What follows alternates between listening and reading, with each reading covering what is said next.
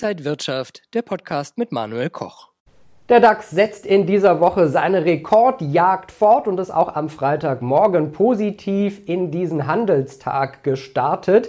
Was ist da noch drin? Gibt es die 17.000 Punkte Marke vielleicht bald oder ist es sogar schon zu heiß für Anleger jetzt einzusteigen? Und auch für Gold und Bitcoin lief es besonders gut. Wir reden darüber und das mache ich mit Mike Seidel. Er ist Börsenhändler und Tickmail Marktexperte und spricht auch auf dem YouTube-Kanal von Tickmail regelmäßig über diese Themen und ich glaube, Mike, da war sehr viel los diese Woche. Schön, dich zu sehen. Ja, unglaublich. Einen schönen guten Tag. Mike, man hatte das Gefühl, die Sektkorken knallten regelrecht. Der DAX setzt seine Rekordjagd weiter fort. Der November lief schon gut. Jetzt wird die Jahresendrallye in den Dezember mit reingeführt. Was sind denn aktuell die Gründe dafür? Ja, der, der Weihnachtsbaum auf dem Parkett in Frankfurt bringt die gute Stimmung auch auf die DAX-Anleger mit.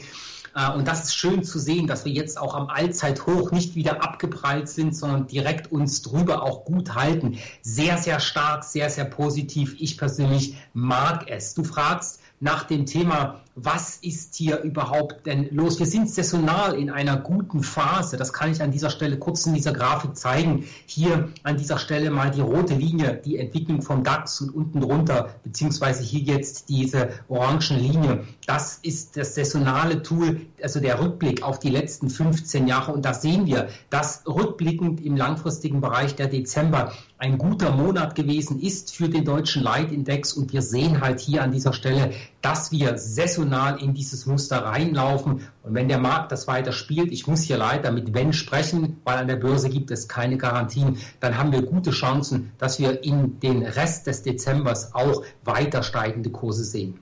Ja, wie weit kann es denn noch nach oben gehen? Die 17.000 Punkte Marke ist ja nicht mehr so weit entfernt.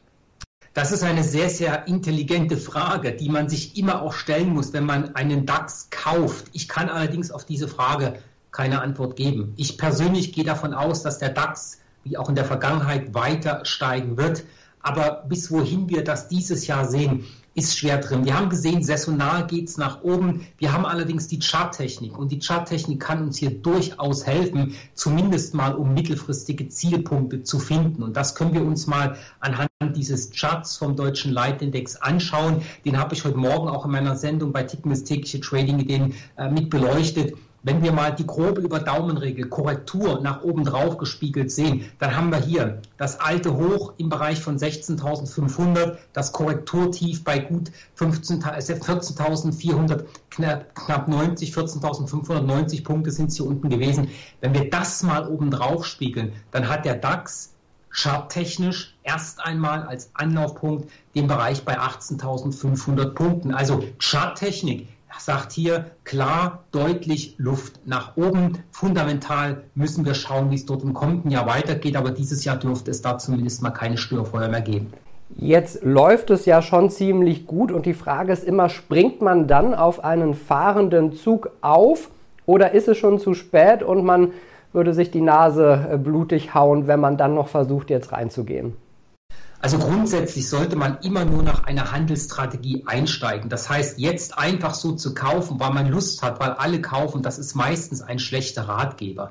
Mein Tipp an dieser Stelle ist, die Charttechnik nutzen und in Korrekturen einsteigen. Wir haben ja gesehen, Potenzial ist nach oben noch da. Und wenn wir uns das ganze Thema auch mal für die kommenden Monate auch anschauen, wir sind jetzt in einem Zyklus, wo wir durchaus positive Tendenzen auch hinten dran haben. Ich möchte das Thema nicht mal mehr nur jetzt auf, auf Weihnachten einschränken, sondern wirklich mal ein Stückchen weiter ähm, an dieser Stelle auch schauen. Und wenn wir uns mal anschauen, wie die ganze, sage ich mal, wirtschaftliche Lage sich entwickelt hat. Ne? Im ersten Zyklus haben wir den Stimulus gehabt. Da, war, da ging es der Wirtschaft schlecht da hat man stimuliert, da gab es Pakete, Förderpakete vom Staat. Das hat dann die Nachfrage und somit die Inflation angefeuert. Das ist die zweite Stufe. Die dritte Stufe, da sind wir mittlerweile ja äh, am Ende angekommen. Und zwar ist es so, dass dort die Notenbanken im Endeffekt ziemlich stark gebremst haben. Und wir laufen jetzt in die vierte Stufe rein. In Deutschland sind wir da quasi auch schon mittendrin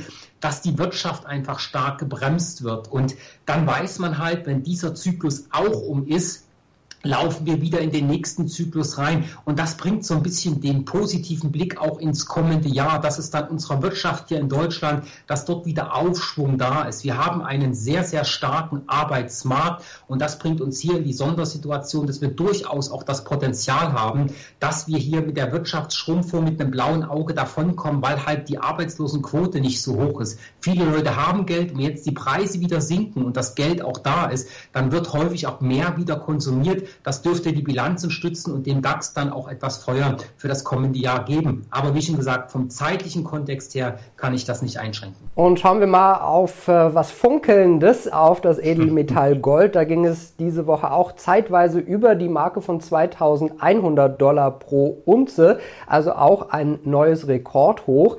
Hat das die ähnlichen Gründe wie beim Aktienmarkt, warum es da nach oben ging? Also grundsätzlich ähm, gibt es ein wenig Parallelen, aber was das ganze wirtschaftliche Thema angeht, nicht so wirklich. Also das heißt, das heißt, der, der Goldpreis per se, äh, der ist zuletzt getrieben worden von dem deutlich starken Rückgang im US-Dollar. Gold notiert in US-Dollar und der Dollar ist deutlich zurückgekommen. Die Anleihekurse bzw. die Zinsen in den längeren Anleihen sind auch deutlich zurückgekommen.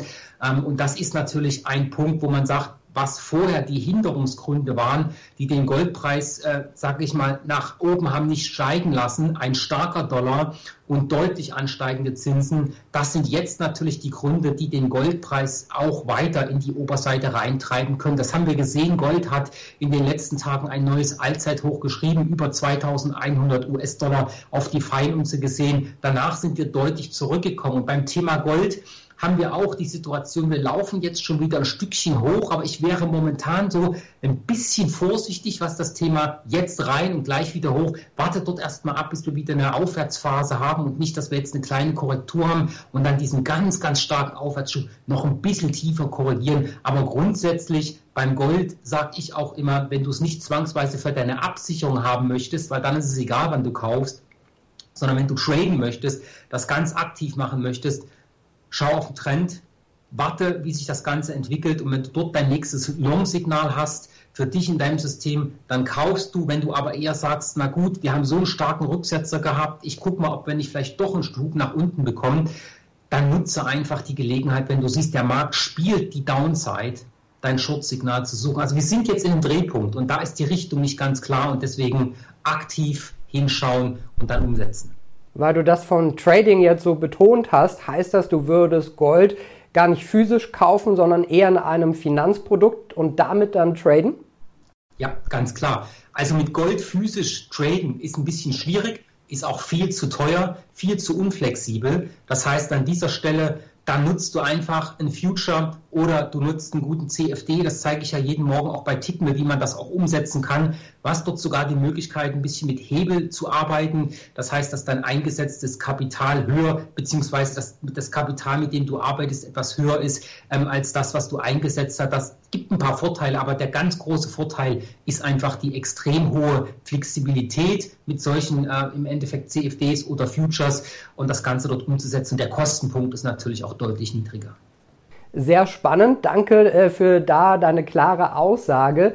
Wir schauen auch auf Bitcoin und da lief es in dieser Woche auch besonders gut. Man äh, ist da bis zu 44.000 Dollar hochgegangen. Kann man jetzt sagen, dass der Krypto-Winter vorbei ist?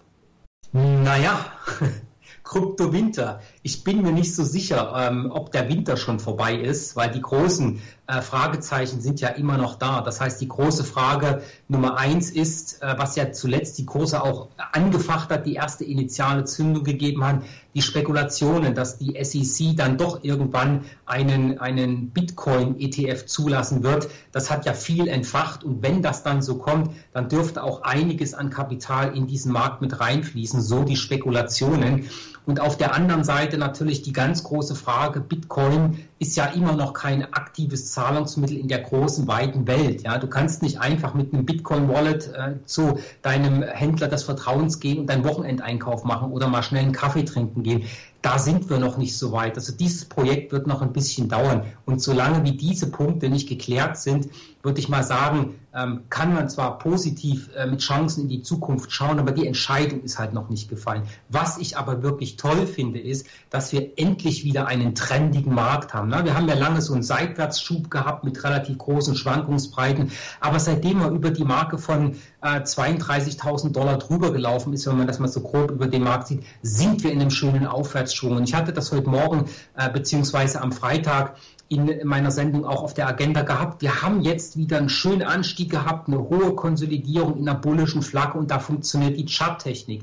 Und da sage ich ganz klar, wir haben einen starken Trend. Wir haben das nächste Kursziel bei 48.000 US-Dollar und damit go for it. Wenn dein Signal gespielt wird, hast einen sauberen Absicherungspunkt und dann lauf einfach los. Vielleicht nochmal generell zusammengefasst. Jetzt haben wir viele Anlageklassen, die gut laufen. Aktien, Gold, Bitcoin auch. Wie sollten sich Anleger denn jetzt vielleicht zum Jahresende da positionieren?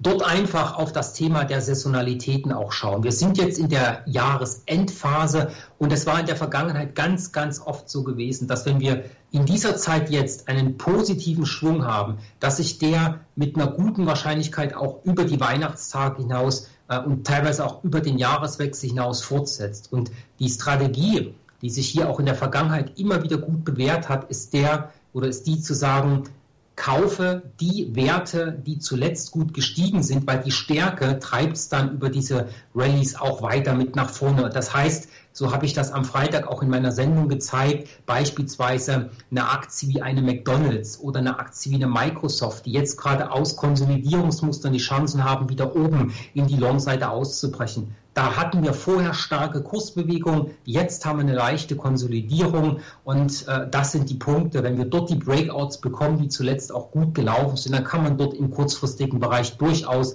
die Long-Seite spielen. Das gleiche beim Bitcoin und wie schon gesagt beim Thema Gold, da bin ich ein bisschen zwiegespalten, da haben wir noch die Wechselsituation, aber wenn wir dort eine klare Entscheidung kriegen, auch einfach dem Trend zu folgen. Ja, und ich habe das Gefühl, wir haben noch viele Themen, die wir dann auch in den nächsten Wochen noch besprechen können. Es ist ein spannendes Jahresende an der Börse. Ich freue mich, dass wir darüber auch beim nächsten Mal sprechen. Und die Zuschauer können natürlich alles auf dem YouTube-Kanal von Tickmel Deutsch jeden Morgen sehen. Und da gehst du nochmal ganz intensiv in die Analyse rein. Genau, das mache ich immer mit aktuellen Zahlen, Daten, Fakten. Dort zeige ich meine eigene Handelsvorbereitung. Ich trade hier auch mit meinem eigenen Portfolio. Und das, was ich dort für mich wichtig erachte für meine Vorbereitung, zeige ich auch, weil das Ganze für alle anderen auch wichtig ist. Sagt Mike Seidel, Börsenhändler und Marktexperte für den Broker Tickmill. Äh, liebe Zuschauer, wenn Sie mal den YouTube-Kanal von Mike und Tickmail sehen wollen, den verlinke ich hier unten, Tickmail Deutsch. Gehen Sie einfach mal auf den Link und da können Sie Mike dann noch intensiver sehen. Mike, erstmal danke für diese Woche, alles Gute und bis bald. Vielen Dank, bis zum nächsten Mal. Und Ihnen und euch, liebe Zuschauer, danke fürs Interesse. Auch Ihnen alles Gute und bis zum nächsten Mal.